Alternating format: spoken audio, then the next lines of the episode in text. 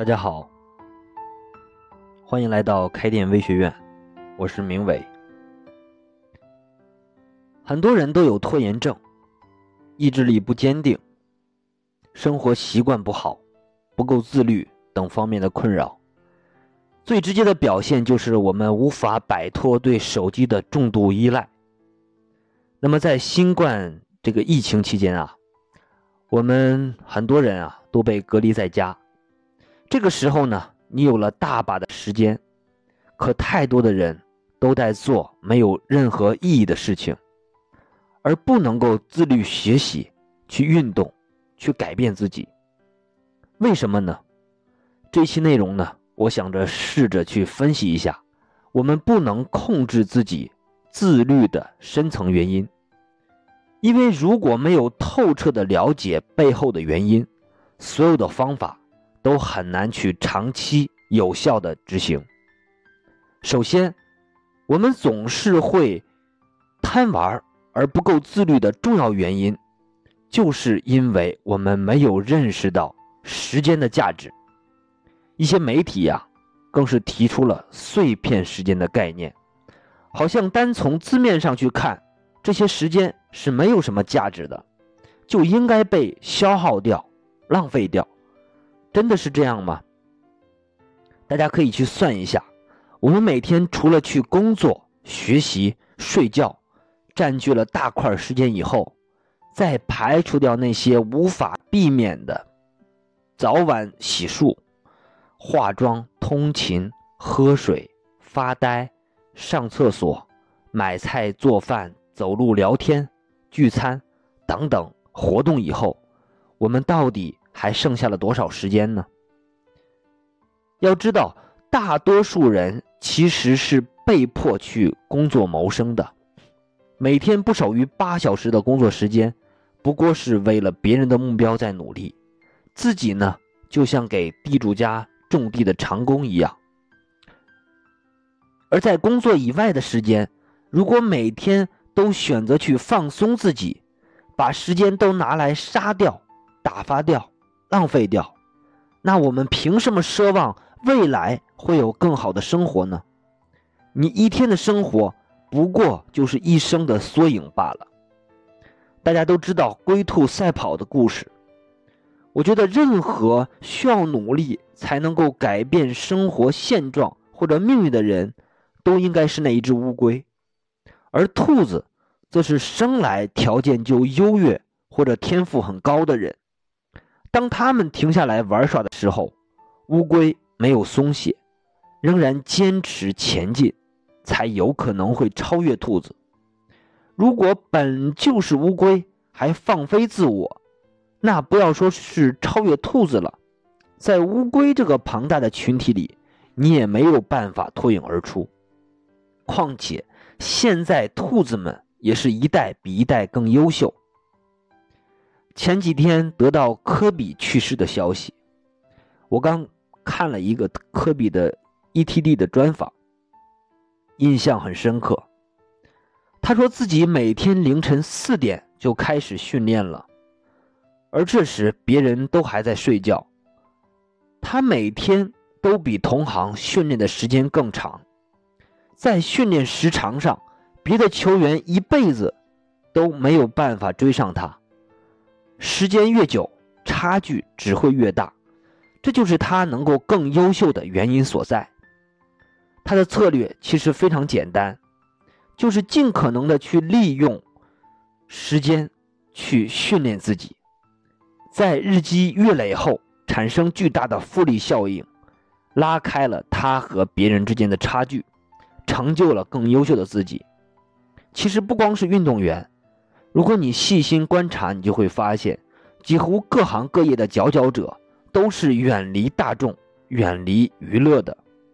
比如那些画家、作家以及各类能工巧匠们，这背后的逻辑其实很简单：人世间所有的美好和成就都需要时间的积累和沉淀，没有足够的时间投入，就不会有了不起的成果和产出。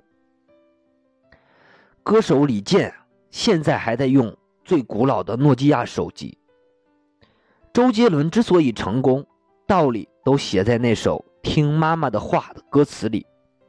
我们身边常见的那些大佬们，他们的生意也不分什么上下班的时间，他们的金钱也在二十四小时为之服务着。和他们相比，我们是多么聪明啊！又爱玩，又会玩，最懂得怎么去偷懒，怎么去作弊。但我们的这种聪明真的用对地方了吗？最终又能骗了谁呢？你看那些有成就的人，他们每天都在全力以赴地追逐着自己的目标，他们把所有的时间和精力都用在了成就自己这件事情上，他们的眼睛都在往内求，往内看，而我们呢，正好相反。平庸的人呐，一直都是往外求，往外看，每天活得更像是一个观众。我们所有的注意力都在外界，不断的去寻找乐子，以打发时间。比方说，哪个明星偷情了，哪个富翁出事了，对别人的事儿、国家的事儿、世界的事儿都非常的操心，可就是不去关心自己的成长。而这正是多数人平庸的根本原因。我们更像那只贪玩的乌龟，活着既不现实，也不务实。向来心是看客心，可奈人是剧中人。其实我们贪婪不自律的根本原因就在这里。人们短视了选择当下的愉悦。而没有去考虑长期、长远的结果，天天都在做看别人的演戏，评头论足，还挺快乐，日复一日，年复一年，就这么过着，总还觉得自己还有时间，自己还有希望，却不知今天的行为早就确定了未来的结果。你唯一能欺骗的是你自己，唯一能辜负的是你自己。在未来，要付出代价的还是自己。就在此刻，你百分之百相信自己是个有头脑的人，可回头看过往，你会发现，也正是自己做出了太多没脑子的决定，甚至是一连串的错误判断，对吗？这是为什么呢？就因为大脑这个器官它并不可靠，它本能的想偷懒。走捷径，做简单的事，喜欢沉溺在那些短暂而又廉价的快乐之中，无法自拔。所以我们才要求要去控制自己，管住自己，其实就是在指控制大脑的能力。如果你没有这种能力，我们的一些直觉和本能的判断，就往往是错的。尤其是经不起时间的考验的。现在顺着大脑去贪玩，浪费时间，混日子的结果，只能是落入平庸。你会发现，随着年龄的不断增长，为了生存，你将不得不与一个庞大的群体去竞争。你会发现，与同龄人相比，大家在技能上没有什么差别，你会的，别人也会。接受同样的教育，在思维层面上也没有什么差异，好像都是批量生产出来的产品，做着随时可以被替代的工作，毫无价值的活着。尽管小时候我们都是家里的宝，可进入社会之后，注定要去玩一场比谁更贱的游戏。站在企业的角度来看，我们和其他人。差别只不过是年龄上的差别，谁年轻，谁有更有价值，仅此而已。只因为自己并没有什么更值钱的本领，所以几乎没有什么议价的能力。与别人的差距，无非就是高几千、低几千工资而已。我们真的一点都不特别，只是你觉得自己与众不同罢了。而我们的国家。从来就不缺平庸的人。如果再没有一个好爹，那你就不得不过一种更艰辛的生活，起早贪黑，无法停歇，梦想不断的破灭，愿望越来越小，终日被生活中的各种无力感与自己的失望所打击。我曾经在知乎上看到过一段对这种感觉的描写，很有感触，分享给大家。你知道真正的暴击是什么吗？不是那种当场被打脸的挫败。真正让你感到不能呼吸、感觉活不下去的，是漫长的时间和残酷的现实，在一分一秒的凌迟着你的尊严。它将一点一点的磨灭你的热情，一点一点的浇灭着你的希望，让你所有的付出和汗水。都像是打入棉花中的拳头，没有任何的反馈和收获。大家有共鸣吗？生活中很难出现奇迹，而这种痛苦远比改变自己的痛苦要来的更强烈、更持久。我最近去看过一位老人，他已经快八十岁了，各种慢性的疾病导致这些年。他逐渐丧失了正常行走的能力，现在呢，只能推着带轮椅的这种椅子在家里慢慢的挪动，是那种几公分几公分的挪动，日常连上厕所都成了一种痛苦。我真的很感慨，当我每天醒来，望着窗外的太阳，觉得生命那么美好又漫长。在那一刻，时间却对这个老人如此的残忍。要知道，他曾经也有过漫长的青春呢。忽然间，我意识到，不出意外，我也将不可避免的有老去的那一天，而且肯定会有那一天。就是因为年轻，因为我们是第一次做人，所以往往意识不到时间。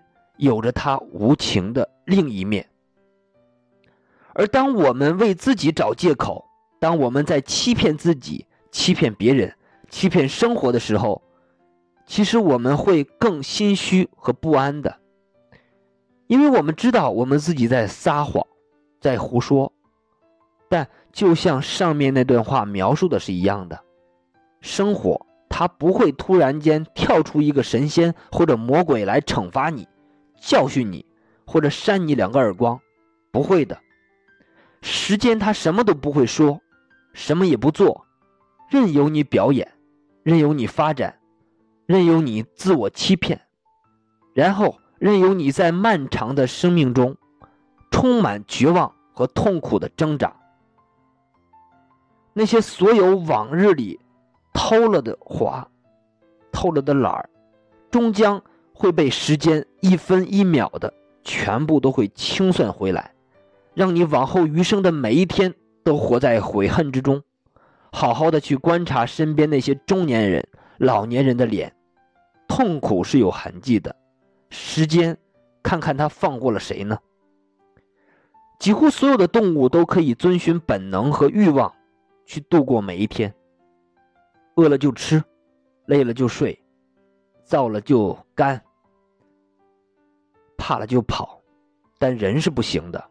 我们无法像动物一样简单的活着，这也是人类最可怜的地方。